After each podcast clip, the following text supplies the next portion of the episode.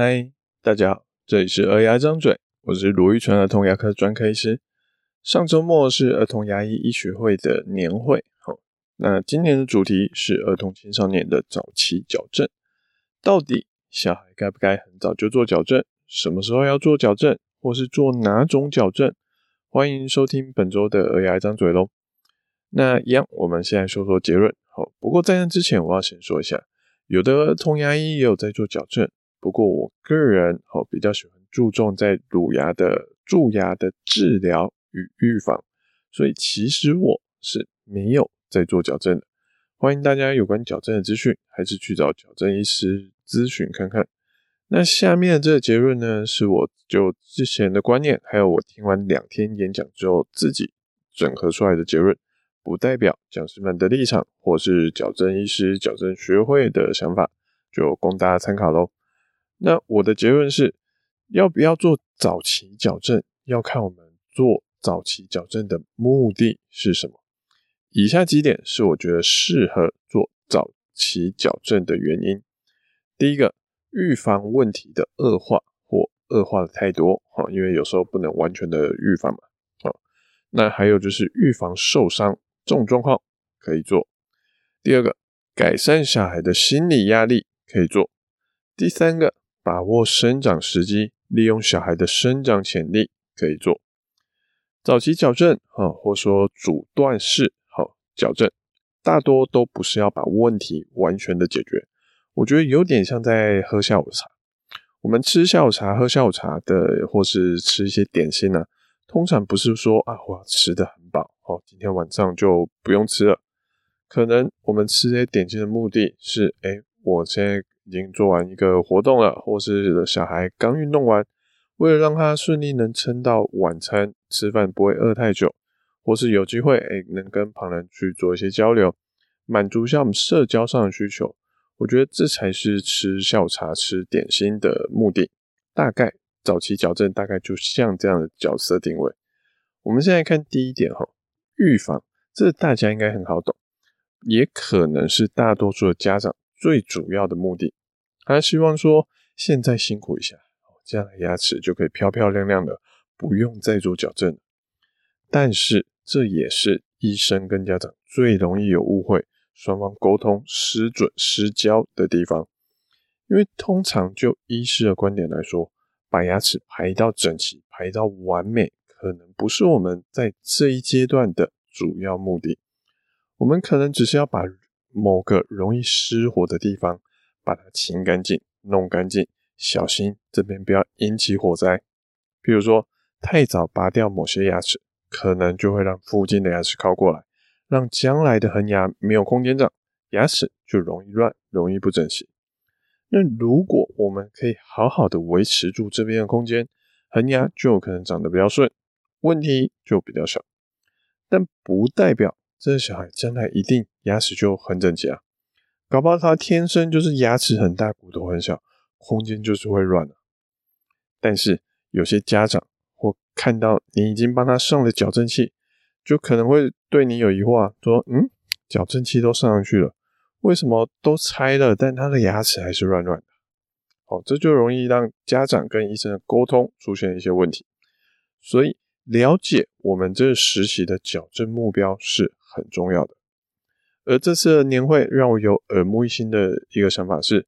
我们说的预防，除了刚刚说的这种有形的问题，好像空间不够、空间会倒的这种有形问题之外，其实还有另外一种层次，就是无形的问题，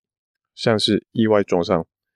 有些小朋友他的上门牙角度，通常我们是希望他比较直，稍微往前可能十度、二十度吧。哦，可是有些小朋友他真的非常棒，他往前的那个斜歪斜的角度，有些人搞到三十度、四十度，甚至五十度。当他太往前凸、太往外爆，在跌倒的时候，牙齿就特别容易撞到，不管是缺角、断裂，或是整根飞出来，不管哪一种，我们都不想看到这样发生。小孩的活泼是天性，是无法避免的。你无法教一个小孩就是永远乖乖坐在那里，但降低他受伤的时候，牙齿也跟着受伤的几率，这个其实是我们可以努力去试着做到的一个方向。而既然牙齿矫正还可以有这层面的考量，这是我就是印象非常深刻的一点。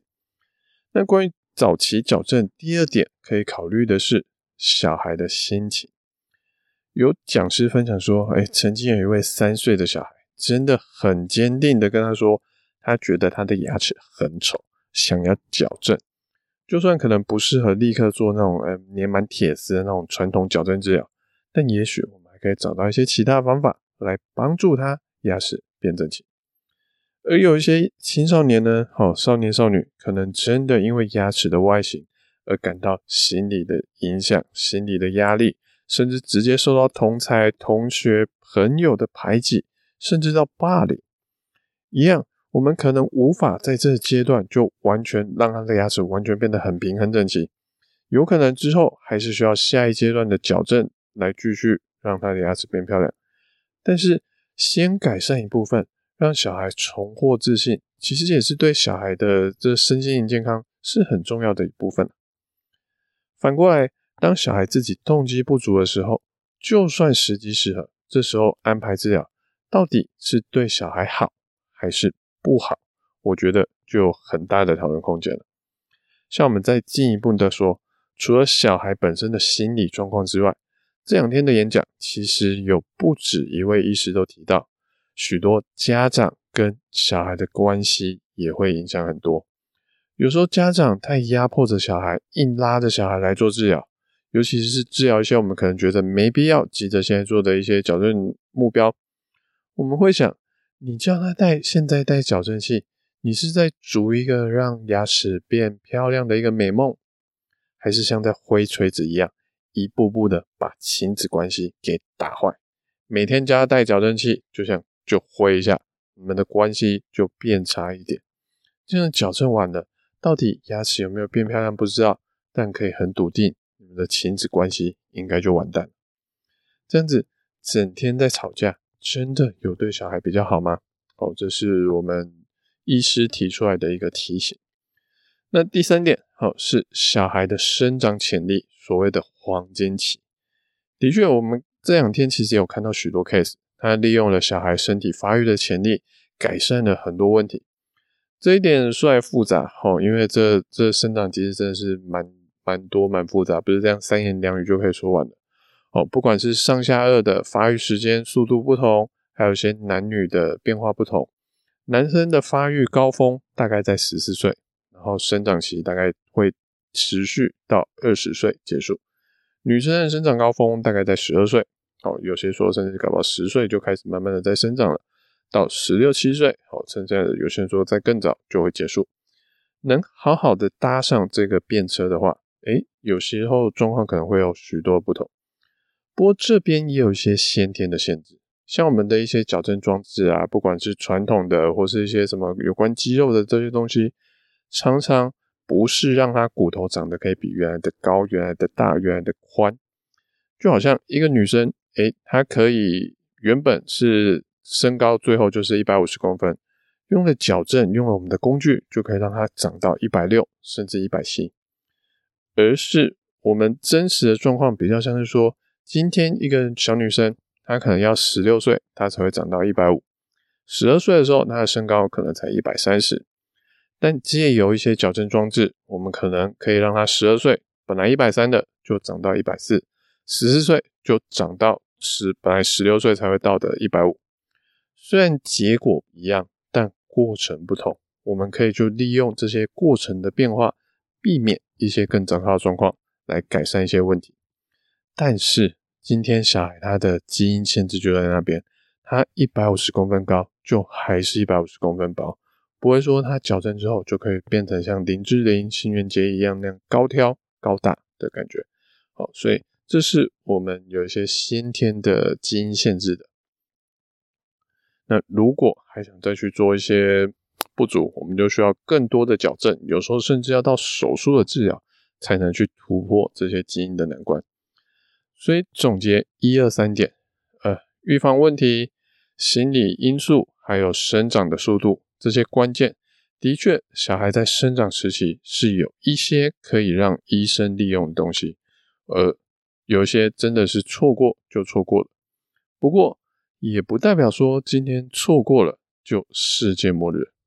有些东西，好像牙齿骨头发展垂直方向、水平方向，也许等到尘埃落定之后，我们可以更好的去掌握状况，来拟定一个更完善的治疗计划。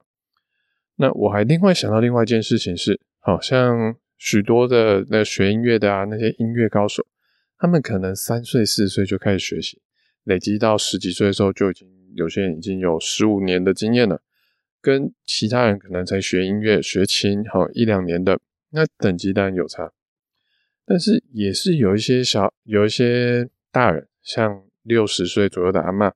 要开始学这些音乐。要学到那些很顺，搞不好要十年才能说阿嬷才能变成一个音乐的高手。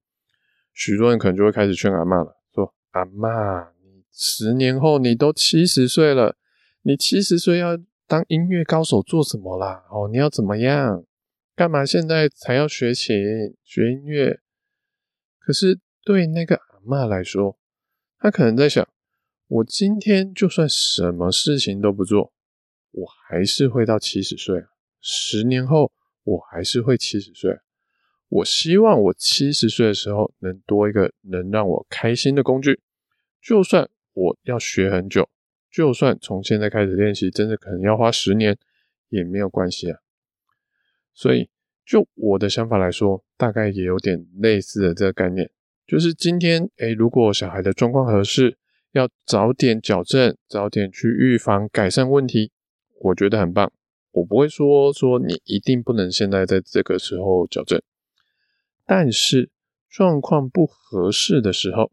有时候可能是问题的种类不对，有时候可能是小孩跟家长的心态关系没有一致，好，甚至小孩牙齿就是刷不干净，就算他现在真的是一个生长高峰，现在不做可能就会错过了，但。如果他后续真的小孩心态调整好了，或者他的问题变稳定了，就算没有生长高峰，就算他状况会变得比较复杂，但想要做矫正的话，就跟那个阿妈一样，要做还是可以做啊。他不会说人生只有在十几岁的时候可以做矫正吧？我们其实还是有许多成人矫正，甚至中年矫正，哦，老年矫正的，其实。都有啊，所以希望大家可以好好的跟矫正医师沟通、评估，看看你要的是什么，还有现在的这些手段方法能不能达到你的目标喽。感谢大家聆听，我是卢玉成的童牙医。如果你喜欢我们这节内容，或有什么想听的主题跟意见想法，请在 Apple Podcast 上给我们五星评论、留言跟分享。我们下次见，拜拜。